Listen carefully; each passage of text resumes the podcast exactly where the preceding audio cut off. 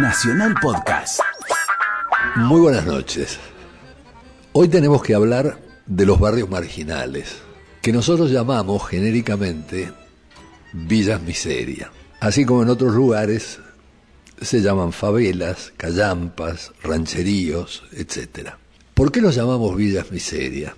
El origen no es científico. El origen es una estupenda novela del gran escritor neorrealista argentino Bernardo Berbisky, Villa Miseria también es América. Y ahí se está refiriendo Berbisky, 1957 aparece el libro, a episodios ficticios ocurridos en el último tramo del gobierno de Perón, es decir, durante el año 1955. Y entonces va describiendo lo que llama los barrios de las latas, que forman costras en la piel del Gran Buenos Aires. Claro que el término Villa Miseria, utilizado en la novela, engloba realidades muy diferentes. En la novela de Berbisky es el nombre de un barrio en particular, vecino a otro que se llama Villa Basura, que fue incendiado arteramente para hacerlo desaparecer. Por lo que vamos a conversar más tarde, hay un pasaje que me parece eh, muy interesante en la novela porque uno de los habitantes de la Villa Miseria le dice a otro con bastante bronca, ¿y qué hace el general que no nos ayuda? Y el otro le dice, no te preocupes, cualquier día de estos se le canta y hace un monobloc para todos. Bueno, la verdad es que la multiplicación de estos barrios periféricos marginales comienza con las migraciones internas de los años 30 y 40 y se va acelerando. Es gente que viene del interior, gente que viene de países vecinos y se ubica en la periferia de las ciudades. Pero esto hay que contextualizarlo. ¿A qué me refiero? 1959, triunfo de la Revolución cubana. 1960, desilusión de los Estados Unidos con Fidel Castro y comienzo de la intención de aislar a Cuba al máximo. Entonces, en las clases dirigentes latinoamericanas empieza a cundir una sensación de incomodidad y hasta de pánico acerca de las clases peligrosas que podrían estar habitando estos barrios periféricos. En un primer momento, el término marginalidad designó exactamente eso, asentamientos en los márgenes de las grandes ciudades.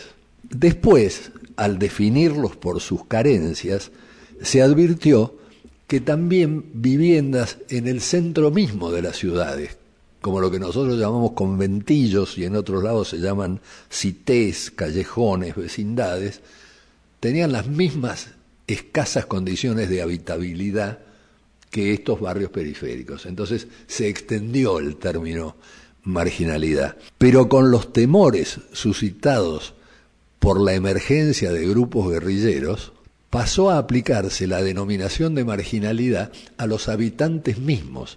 Hasta ese momento se hablaba simplemente de la localización y de las condiciones de habitabilidad de esos sitios. Ahora empieza a hablarse de los habitantes y se los considera marginales. Lanza una gran campaña en los años 60 la Iglesia Católica, particularmente en Chile y en Venezuela. En Chile, Roger Beckemans, un jesuita, es un ministro sin cartera de Eduardo Frei y uno de sus principales asesores. Y es el inventor de lo que se llamaron las campañas de promoción popular, es decir, de asistencia a estos supuestos marginales debido a que a que Beckemans hacía un razonamiento que reaparece hoy en muy distintos lugares de nuestras sociedades. Que la gente que habita estas villas o estas callampas Es gente ignorante, anómica, con familias totalmente desorganizadas, y esto les impide participar activamente en la sociedad. Y al no poder participar activamente, decía Beckman, liquida sus posibilidades de participación pasiva o receptora de los bienes de la sociedad. Por lo tanto, se los tenemos que dar. Por lo tanto, le tenemos que llevar alimentos. Como ustedes se dan cuenta, es un razonamiento en que los pobres terminan siendo los culpables de su marginalidad y de su pobreza. Yo discutí mucho con Beckman en Chile y él me decía, bueno, vos querés que transformen la sociedad. Estoy de acuerdo, pero déjame que te los alimente, que te los lave y te los entrego en mejores condiciones. Él sabía que era un recurso de jesuita astuto, que por otra parte terminó en la ultraderecha de la iglesia un par de décadas después. La dictadura de 1976 en la Argentina tomó una medida mucho más drástica, de la que hablaremos en el programa siguiente con Oscar Oslak. La medida mucho más eh, drástica y terrible fue simplemente la erradicación de las villas miserias de la capital federal. Esta gente no merece estar en Buenos Aires. Y entonces se sacaron por la fuerza a 230.000 habitantes de estas villas miserias. Como esto se acompañó, como bien indica Oslak, de el descongelamiento de los alquileres, que estaban congelados desde hacía muchísimo tiempo. La gente prefería tener el alquiler congelado que invertir en una casa, porque era mucho mejor negocio. Pero de repente, un millón de personas se ven expulsados de sus lugares de vivienda, porque no pueden pagar los nuevos alquileres de mercado. ¿Y dónde se van? Bueno, se van también a los bordes de las ciudades, se van a la provincia, mientras los expulsados de las villas miserias o retornaban a sus provincias, o se instalaban en el conurbano, o retornaban a sus países. Lo cierto es que en los 80, con el gobierno de Alfonsín, regresan los mismos u otros, pero vuelven a instalarse villas en la ciudad y sus alrededores. Se calcula que en ese momento fueron regresando unas 300.000 personas.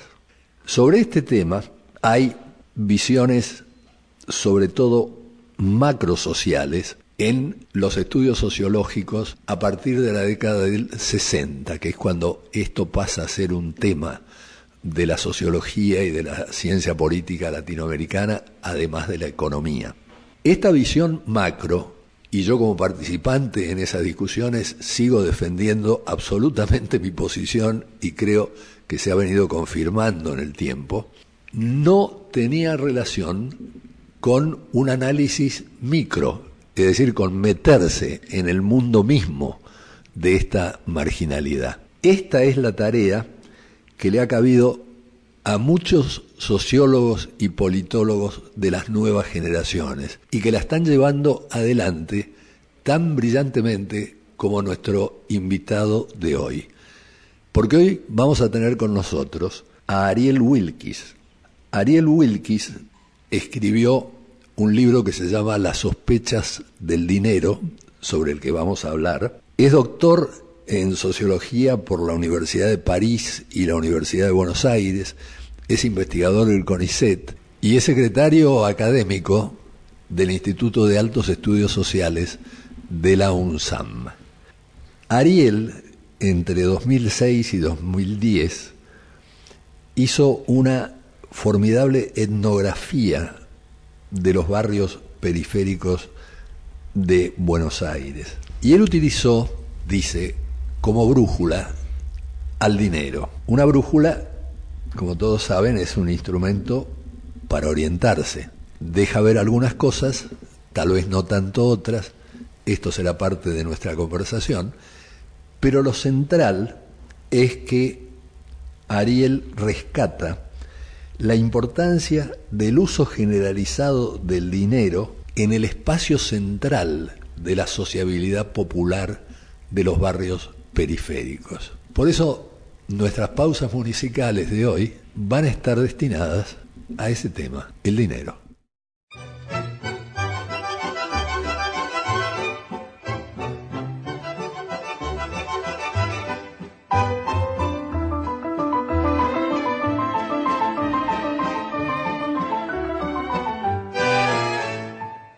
Viejo Gómez, vos que estás, de manguero doctorado, y que un mango descubrís, aunque lo hayan enterrado, definime si podés esta contra que se ha dado, que por más que me arremango no descubro un mango ni por equivocación, que por más que la pateo, un peso no veo en circulación.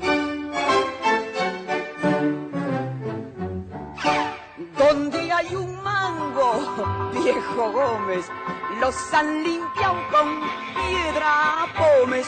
Donde hay un mango que yo lo he buscado con lupa y linterna y estoy afiebrado. ¿Dónde hay un mango para darle la cana si es que se la deja dar?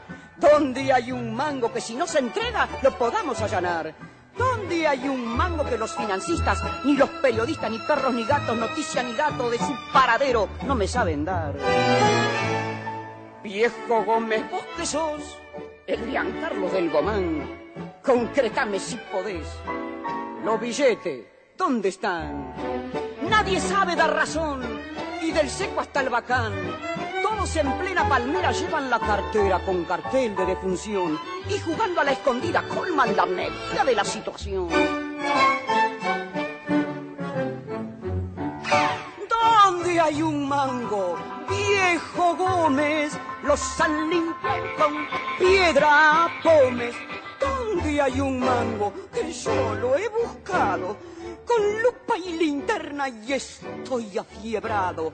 ¿Dónde hay un mango para darle la cana si es que se la deja dar? ¿Dónde hay un mango que si no se entrega lo podamos allanar? ¿Dónde hay un mango que los financistas, ni los periodistas, ni perros, ni gatos, noticias ni datos de su paradero no me saben dar? Concretame si sabes. Lo billete, ¿dónde están? Venimos de escuchar a la inolvidable Tita Merelo cantando ¿Dónde hay un mango? Letra de Ivo Pelay y música de Canaro, compuesta en 1933. Hasta las 21 Tenemos que hablar con José Núñez.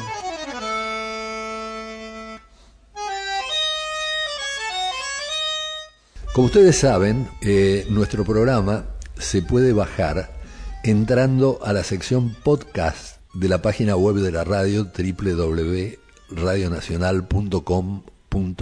y allí están todas nuestras emisiones. Y ahora por fin Ariel Wilkis con nosotros. ¿Cómo te va, Ariel? Muchas gracias, Pepe. Muchas gracias por invitarme esta noche a conversar con vos. Bueno, encantado de tenerte. Yo lo que te pediría de entrada, para allanarle el camino a la conversación, es que nos expliques por qué le pusiste el título que le pusiste a tu libro, Las sospechas del dinero. Y tiene como subtítulo Moral y Economía en la vida popular? La idea del título surgió básicamente casi al final, cuando estaba terminando, que cuando descubrí esta idea me llevó a reescribir muchas partes del libro. Me di cuenta al final que casi siempre que yo trataba de discutir con alguna idea sobre la relación entre pobres y dinero, siempre estaba discutiendo con la misma idea, que los dineros, los pobres cuando tienen dinero son sospechosos. Cuando vemos a los pobres participando en política y reciben dinero, hay una sospecha. Cuando vemos a los pobres consumiendo en mercados ilegales como la salada, hay una sospecha.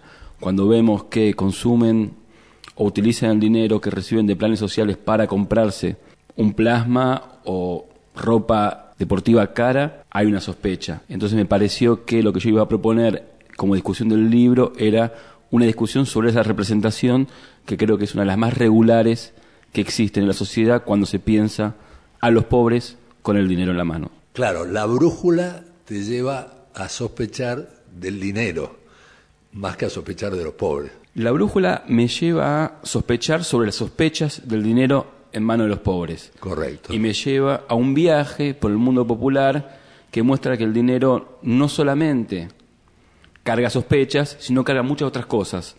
Produce solidaridades, produce peleas, produce amistades, todo eso que cuando miramos únicamente desde el punto de vista de la sospecha, desaparece. Solamente hay una mirada parcial. Aquí es que te quiero eh, preguntar por un tema que nos ha apasionado a muchos, que es el tema del clientelismo. En eh, la Villa Olimpia, como llamás al barrio periférico en que más trabajaste, hay un tal Salcedo que nació en el barrio y que es lo que llamaríamos el puntero político del barrio. Ahora vos decís que al hablar de clientelismo se oscurece la monetización de la economía popular con la democracia. Y en otra parte del libro haces una equivalencia o una analogía entre el tratamiento del clientelismo y el tratamiento de las mercaderías truchas o ilegales eh, de la salada. A mí eh, no me queda del todo claro lo siguiente. Vos das sobradas pruebas, irrefutables diría yo, de la existencia del clientelismo. En primer lugar, se le paga a la gente para ir a votar. En segundo lugar, hay que mostrarse, otro hallazgo tuyo, poner de relieve cómo hay que mostrarse en los actos para que Salcedo después te consiga un caño o un inodoro. Pero si no vas, si no te mostrás, perdiste. Ahora yo digo, a mí me parece que todo esto no solamente confirma, sino que ilustra, expande, da pruebas de la importancia de la temática del clientelismo. ¿Es así o no? Te agradezco enormemente la pregunta, Pepe, porque poder estar discutiendo este tema con vos para mí es un privilegio, porque en parte mi trabajo discute con tus trabajos o con lo que tu generación, en la cual nosotros nos formamos, pensó sobre la democracia. Entonces, quisiera primero el primer punto. Yo particularmente planteo que quienes como vos y otros importantes sociólogos, politólogos de Argentina, o tal vez la generación más importante, cuando han pensado la transición a la democracia, han pensado las condiciones de consolidación de la democracia, han pensado casi todo, pero no han pensado el dinero por un lado. Lo han dejado de lado como, un objeto sociológico relevante para pensar cómo en la Argentina se consolida la democracia. Y ahí me, apoyo en, un clásico que vos conoces muy bien, Max Weber, en el cual tiene sus tesis básicas, en el cual sin dinero no hay democracia. Eso como primer punto en el cual me, lleva a pensar o me llevó a ir a ver cómo se organiza la democracia a través del dinero en estos barrios populares. Y ahí, efectivamente, muchos de los actos, situaciones o escenas que vos describís y mencionás, que a uno los puede llevar a, afirmar que existe el clientelismo, a mí me interesó poco afirmar eso, porque mi punto de vista es que el clientelismo como categoría sociológica me dice poco puede funcionar como una categoría política, una categoría de la discusión pública, pero como categoría sociológica me sirve poco. Me interesaba mucho más ver cómo el dinero participaba en la organización de las redes políticas en estos barrios, redes políticas que además sostienen la participación de líderes políticos que luego compiten en elecciones democráticas y poder ver desde ahí cuál era el lugar del dinero en la organización de las redes políticas y, por lo tanto, en la competencia democrática. Pero el clientelismo apunta justamente a que no se le da relevancia a la participación política como tal. Vale decir, te subís al ómnibus porque te van a pagar ocho pesos por el voto, como en este caso, o te subís al ómnibus porque si no te mostrás, perdiste. Pero por el camino queda todo lo que es la discusión de a quién vas a votar, por qué lo o la vas a votar, para qué vas a una marcha, y queda todo encapsulado en la relación con Salcedo. Y es exactamente a esto que se refería toda la literatura sobre clientelismo. Eh, por ejemplo, el li- libro de Aullero.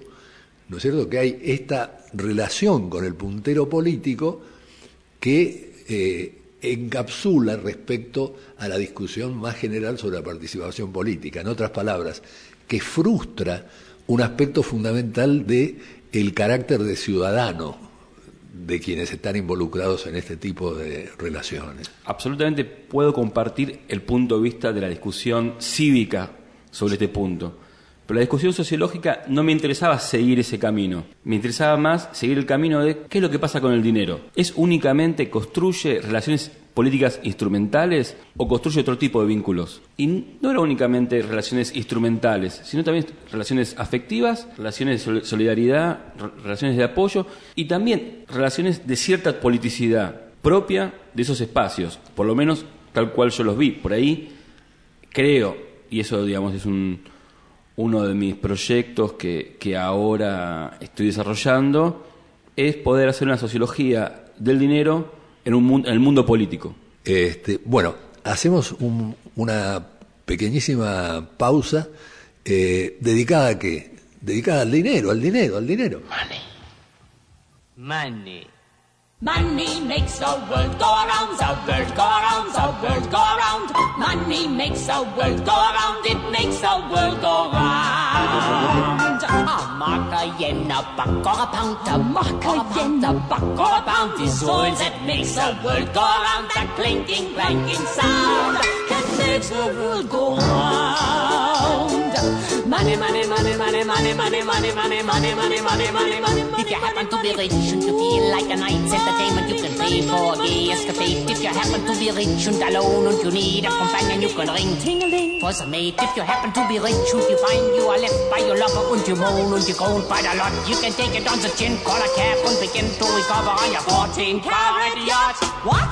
Money makes the world go round, the world go round, the world go round. Money makes the go round that we both are sure on being poor. Money, money, money. Money, money, money. Money, money, money.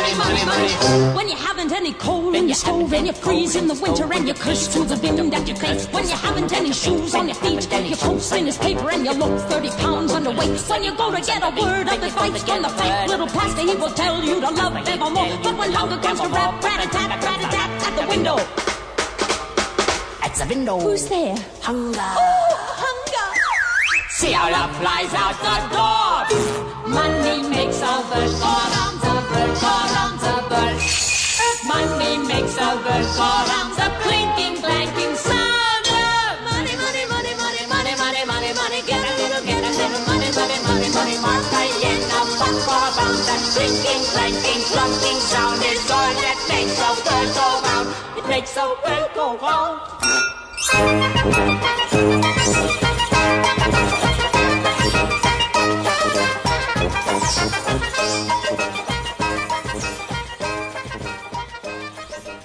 Fue Money, Money, Dinero, Dinero, del musical Cabaret, con letra de Fred Ebb y música de John Kander, en la interpretación de Joel Gray y Liza Minnelli.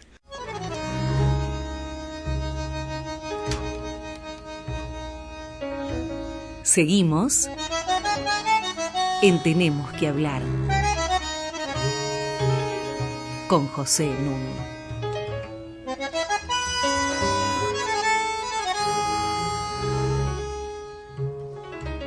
Todos eh, sus comentarios, observaciones, críticas, serán muy bienvenidos si se dirigen a tenemos que hablar arroba. Estoy con Ariel Wilkis y estamos hablando de su excelente libro Las sospechas del dinero y sobre todo de su gran experiencia de más de cinco años de trabajo en los barrios periféricos del Gran Buenos Aires. Una anécdota muy breve. Yo me acuerdo que en una encuesta que hice en una villa miseria de la capital hace varios años, fui al almacén para presentarme y decirle lo que pensaba hacer. Y el paraguayo que estaba al frente del almacén me decía, no te entiendo, porque yo le decía, vengo a hacer una serie de entrevistas a gente, no te entiendo.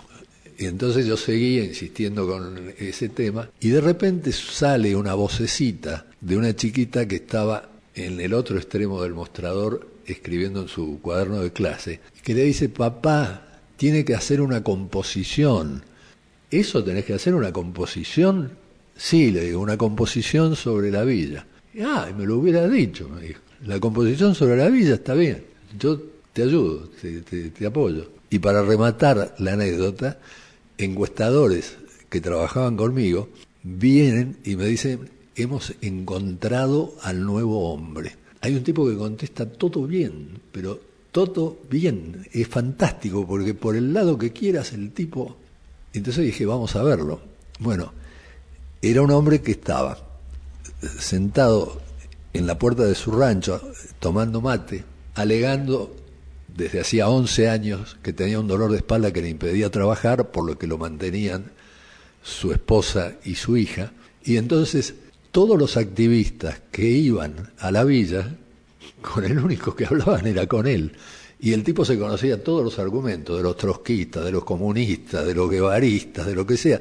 Y por eso contaba fantástico. Es decir, el nuevo hombre era un abusador. Los códigos morales. Sí, eh, yo me he encontrado, no, solo me he encontrado, sino que ha sido parte de, cómo he reconstruido mi, interpretación y mi narración sobre el mundo popular, no sobre los códigos morales, o mejor dicho, pensado los códigos morales a partir de, esta idea que, planteo, que es la del capital moral. Y la idea de capital moral la traté de, de desplegar mostrando cómo todos los espacios sociales de la villa, digo, las familias, los mercados, las unidades básicas, las iglesias, están en parte organizadas por las disputas y los reconocimientos en torno a virtudes morales. E incluso aquellos espacios en los cuales uno desde afuera le atribuye inmoralidad o falta de códigos, como por ejemplo el mundo del delito. Mi, mi idea era mostrar precisamente que todos esos espacios, desde la familia hasta las redes delictivas están organizadas en torno a las disputas y los reconocimientos por virtudes morales. Que esas disputas y esos reconocimientos están vinculadas a las historias de las personas, a las historias de las familias de estas personas, y que gran parte de lo que sucede entre ellos a lo largo del tiempo, de sus familias, etcétera, pasa por mostrarse solidarios o mostrarse insolidarios, por apoyar o no apoyar en torno a, sobre todo, al dinero. Y así mostrar cómo la vida de, estos universos está entrelazada por la circulación del dinero y las disputas morales. Ahora, vos eh, abrís después una puerta grave eh, cuando decís que la idea, por ejemplo, de no robarás a tu vecino eh, cambia con la aparición del Paco. Exactamente, sí ahí se, cambia un código, un código moral, que es el que prohibía a los chorros del barrio a robar a los vecinos. Y a partir de la expansión del Paco y la lógica de consumo del Paco, que, la lógica de consumo y de la lógica monetaria, es decir, poco dinero y rápido que se necesita, se rompe ese código. Y se roba no grandes cosas, sino pequeñas cosas que inmediatamente pueden ser vendidas afuera del barrio y con ese dinero comprar una nueva dosis de Paco. Y no hay castigo. No hay castigo, sí lo que hay, la posibilidad de reparar. Yo me he encontrado escenas en las cuales cuando una vecina de Villa Olimpia descubre que le han robado algo de su vivienda, no castiga, sino va a buscar a la persona que le ha robado.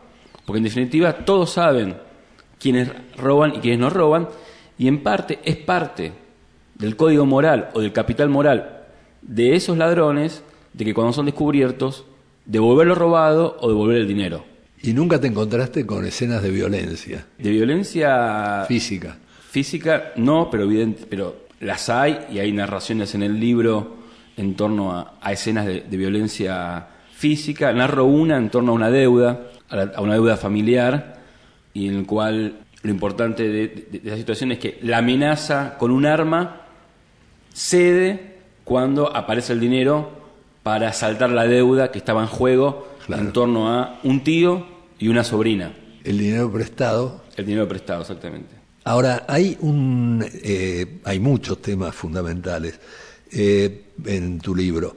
Eh, hay uno que me interesa mucho que nos expliques porque a mucha gente creo que le va a llamar la atención, aunque hace tiempo ya se hablaba de esto, ¿no? Como las grandes cadenas comerciales, los bancos, las agencias financieras y las tarjetas de crédito penetran en estas villas. Sí, lo primero que me parece que es importante ten- tener en cuenta es que muy probablemente yo pude hacer esta investigación porque era un momento en el cual había un auge de consumo. Y, y el dinero estaba presente en los barrios. Y probablemente mis colegas de generaciones anteriores, quienes investigaron en estos barrios en los 90, no veían dinero, veían desocupación, veían marginalidad, etcétera. Entonces, hay un, factor contextual, es que yo hago esta investigación en un contexto en el cual hay dinero en los barrios que llegan del gobierno y además hay una expansión de oportunidades de consumo a través, por ejemplo, de formas de crédito como las tarjetas. Y las tarjetas me- es un tema que yo trabajo en el libro y en investigaciones posteriores que estoy haciendo actualmente, es algo central, porque no aparece el consumo a través de las tarjetas como un monopolio de las clases medias, sino que se ha generalizado. Y hoy es posible encontrar en cualquier barrio popular que una familia comparte, por ejemplo, una tarjeta, en el cual un miembro del hogar tiene un trabajo formal y puede acceder a una tarjeta de crédito, pero el uso de esa tarjeta es compartido por seis o diez personas, en los cuales se distribuyen el uso de la cuota mensual de esa tarjeta. En una investigación que, gran investigación que ha terminado, que hizo una encuesta del programa PISAC, yo me ocupé con, con mi colega Mariana Luz y escribí un capítulo sobre la expansión del mercado de tarjetas de crédito particularmente, y encontramos algo que también aparece en mi libro con esos números, que entre el 20 y el 30% de los deciles más pobres tienen acceso a algún tipo de tarjeta de crédito. Obviamente que es mucho menor que los deciles más ricos, pero no obstante, para nuestra representación de lo que es un pobre en la Argentina es una novedad. Totalmente. Y si uno combina dos observaciones tuyas, eh, una que entre el 40 y el 80% de los ingresos de estos hogares proviene del Estado. Y la otra, que debido a este mercado del crédito, en promedio hay un 40% de deuda que tienen contraídos, ¿no es cierto? Entonces, esto da la idea de que hay un volumen de dinero muy importante en circulación. En estos días el ANSES está expandiendo justamente los créditos a todos los que tengan eh, planes de ayuda familiar, la asignación universal por hijo. Y a esto se le añade algo eh, que me gustaría que expliques, eh, los círculos de ahorro. ¿Cómo funcionan? Los círculos de, ahorro es un sistema de ahorro crédito que muy tradicional y tiene diferente nombre en África, en Latinoamérica, en Asia. Hay un trabajo clásico de Clifford Gertz en torno a eso, que es se junta un grupo, generalmente parientes o vecinos, se comprometen durante un periodo de tiempo, por ahí una semana, todos aportan a un pozo y ese aporte o ese pozo es usado por uno de los miembros de ese círculo esa semana. Y va cambiando a lo largo de- del tiempo quién es la persona que va a usar ese pozo. Y digo, ¿es de ahorro o de crédito? Porque para algunos es de ahorro y para otros de crédito. Depende del momento que a vos te toque utilizar ese dinero. Claro. Pero es una metodología o un sistema absolutamente expandido en muchos lugares del mundo, no solo eh, entre sectores de bajos ingresos, pero es muy importante en estos sectores. En los años 70, y vos lo mencionas, David Kapolovitz publicó un libro que tuvo mucho impacto, Los pobres pagan más. Eh, y a mí me da la sensación de que vos lo confirmás, sobre todo cuando te referís a las agencias de financiamiento, ¿no? que cobran intereses muy altos. ¿Es así? Absolutamente, la tesis de Kaplowitz no, se ha modificado a lo largo de los 50, los últimos 50 años. Eh, para cerrar este bloque, eh, te anuncio el tema sobre el que me gustaría seguir hablando, y es el papel de la mujer, que vos desarrollás muy bien. Y ahora los invito al cierre de nuestras pausas musicales con un tema absolutamente inolvidable.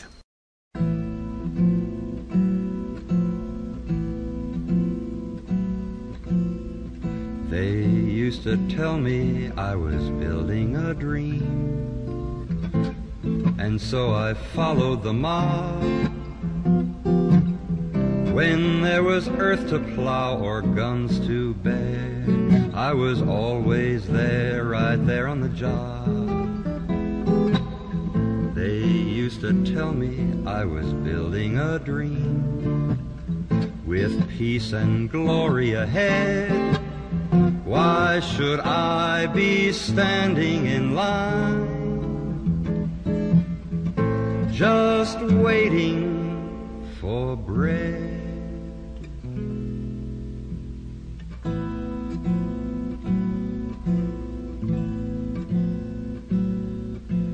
Once I built a railroad, made it run, made it race against time. Once I built a railroad, now it's done. Brother, can you spare a dime? Once I built a tower to the sun made of brick and rivet and lime. Once I built a tower, now it's done. Brother, can you spare Once in khaki suits, gee, we looked swell, full of that Yankee doodly dum. Half a million boots went slogging through hell, and I was the guy with the drum. Say, don't you remember? They called me Al. It was Al all the time. Don't you remember? I'm your pal. Buddy, can you spare a dime?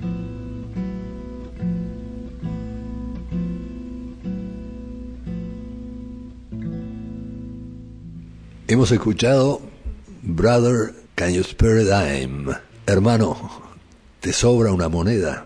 Una de las más bellas canciones surgidas de la Gran Depresión de los Estados Unidos en 1930. El letrista fue Jeep Harburg y el compositor Jay Gorney y los intérpretes The Weavers.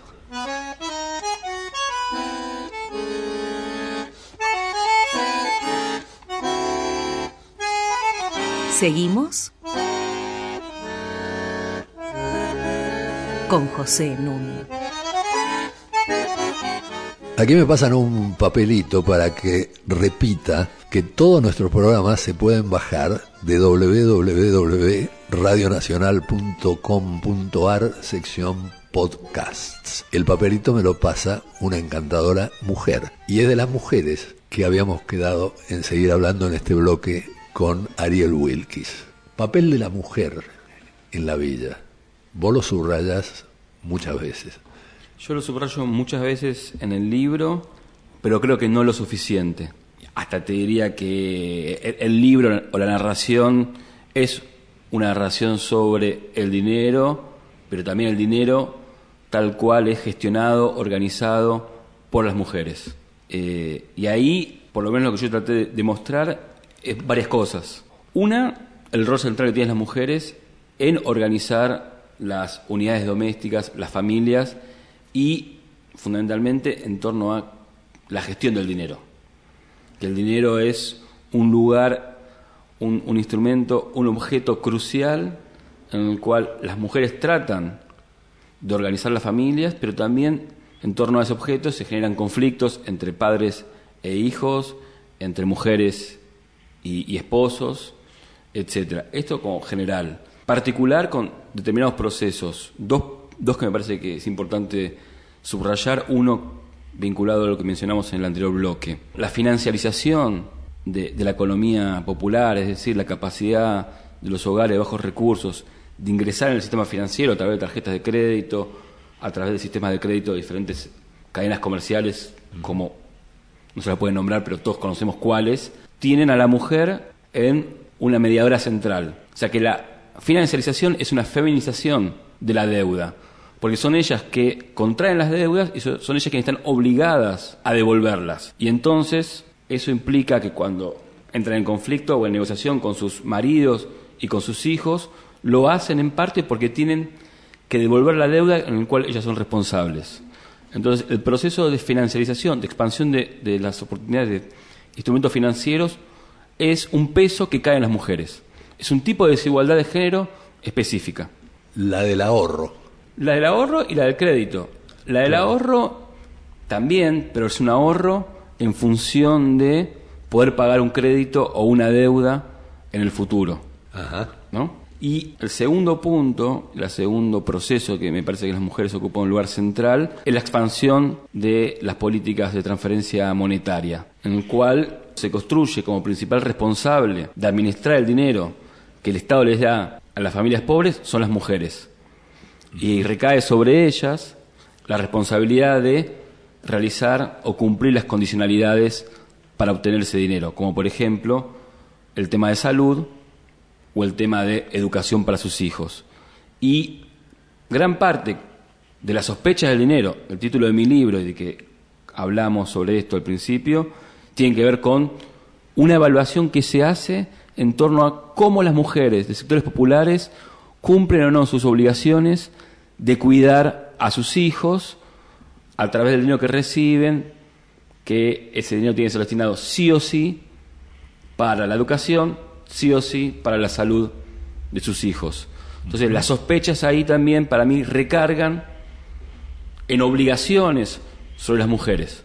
Hay una frase que me pareció notable eh, que te dice una de tus eh, entrevistadas, que se muda a una unidad nueva que le han dado y entonces dice, la gente no sabe realmente lo pobre que es hasta que se tiene que mudar. Ahí toma conciencia de todo lo que le faltaba.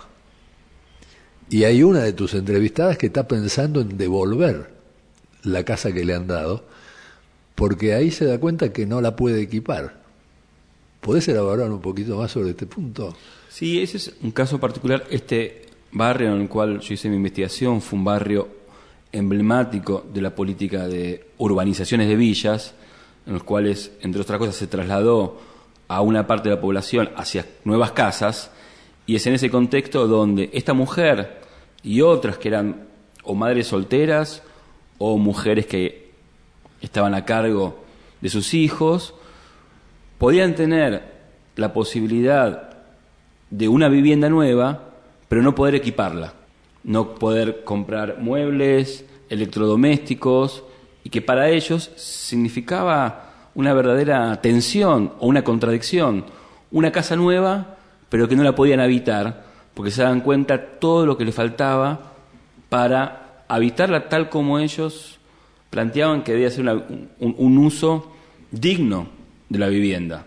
Lo que está indicando un camino para los procesos de urbanización, que no deben limitarse solamente a la unidad vacía, ¿no es cierto? Ahora, yo quiero hacerte una pregunta que hace al eje de, de mis intereses eh, eh, sociológicos en estas cuestiones, ¿no? Cuando hay una economía informal tan extendida como la que existe en Argentina, que es de un 35% en promedio, esta población sobrante desde el punto de vista de los grandes intereses económicos del país, tiene que ser neutralizada de alguna manera. Siempre mencionaba yo el ejemplo de una fábrica que se instalaba en el norte de México y que cuando se anuncia que van a levantar la fábrica, se presentan 10.000 mexicanos a pedir trabajo. Y la fábrica, en el momento culminante de su producción, anuncia que va a tener en total 900 obreros. Ahora, los 10.000 que van para pedir trabajo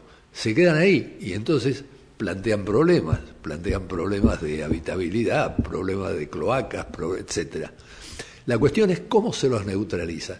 Y a mí me da la impresión que hay un tema no por culpa tuya ausente de tu libro, sino porque así es la realidad, pero quiero confirmarlo en tus palabras. De los ricos no se habla, de la redistribución del ingreso no se habla tampoco. Digo, es así porque si es así, incluso tu brújula del dinero lo que conduce es a confirmar que ocupados en estas cosas de la supervivencia, bueno, justamente se neutralizan solos. Una pregunta sumamente Complicada. complicada, interesante y provocadora. Que voy a tratar de, de decir algo, ¿no? no todo lo que provoca esa pregunta. Eh, sí, de los, de los ricos se habla, se habla poco.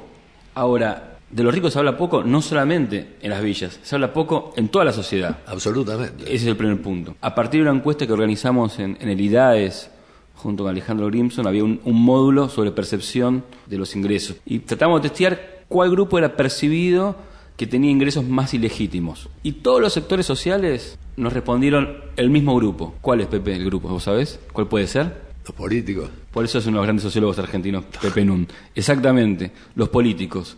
¿Y qué decíamos? ¿Qué pensaba yo en ese, en ese momento y cuando empecé a escribir algo es qué suerte que tienen los ricos en Argentina que están los políticos? Claro. Porque la crítica a los políticos permite diluir o dejar en un segundo plano casi oculto a la crítica a los ricos.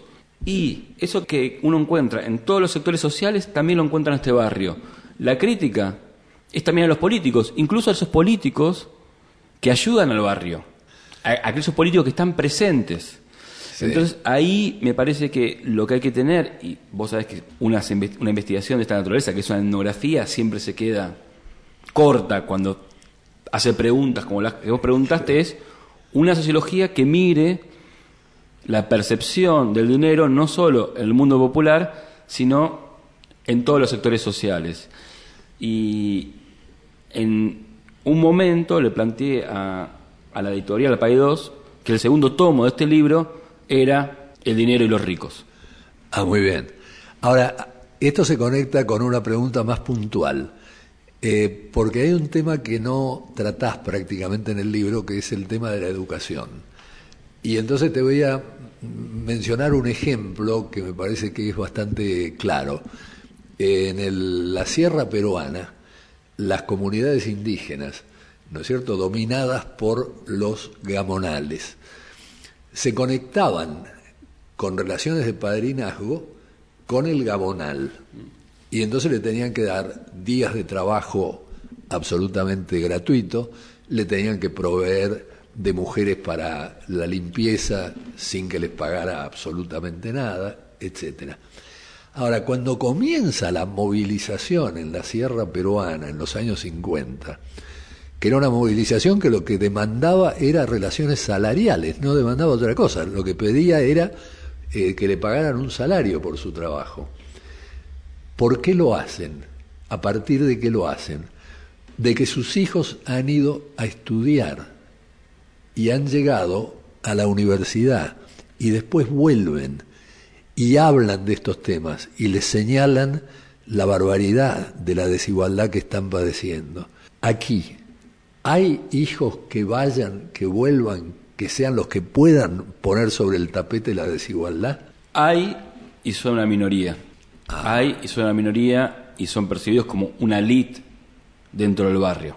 Pero por lo menos en el momento en el cual yo hice mi investigación, eran, los casos eran muy pocos, Muy contados. muy contados. Bueno, eh, yo le agradezco profundamente a Ariel y deberíamos hacer más programas con él, sobre todo sobre los temas que está trabajando ahora. Le recomiendo mucho este libro porque es fruto realmente de una tarea extenuante, exhaustiva, al punto de que ha logrado algo que pocos investigadores consiguen, y es que la gente de lo- del barrio lo considerara uno más de ellos. Muchas gracias Ariel por haber venido al programa, muchas gracias a la productora del programa, la encantadora Inés Gordon, muchas gracias a nuestro gran técnico Walter Danesi, muchas gracias al editor Leonardo Sangari y al personal técnico de la radio, y como decía Wimpy, que todo sea para bien.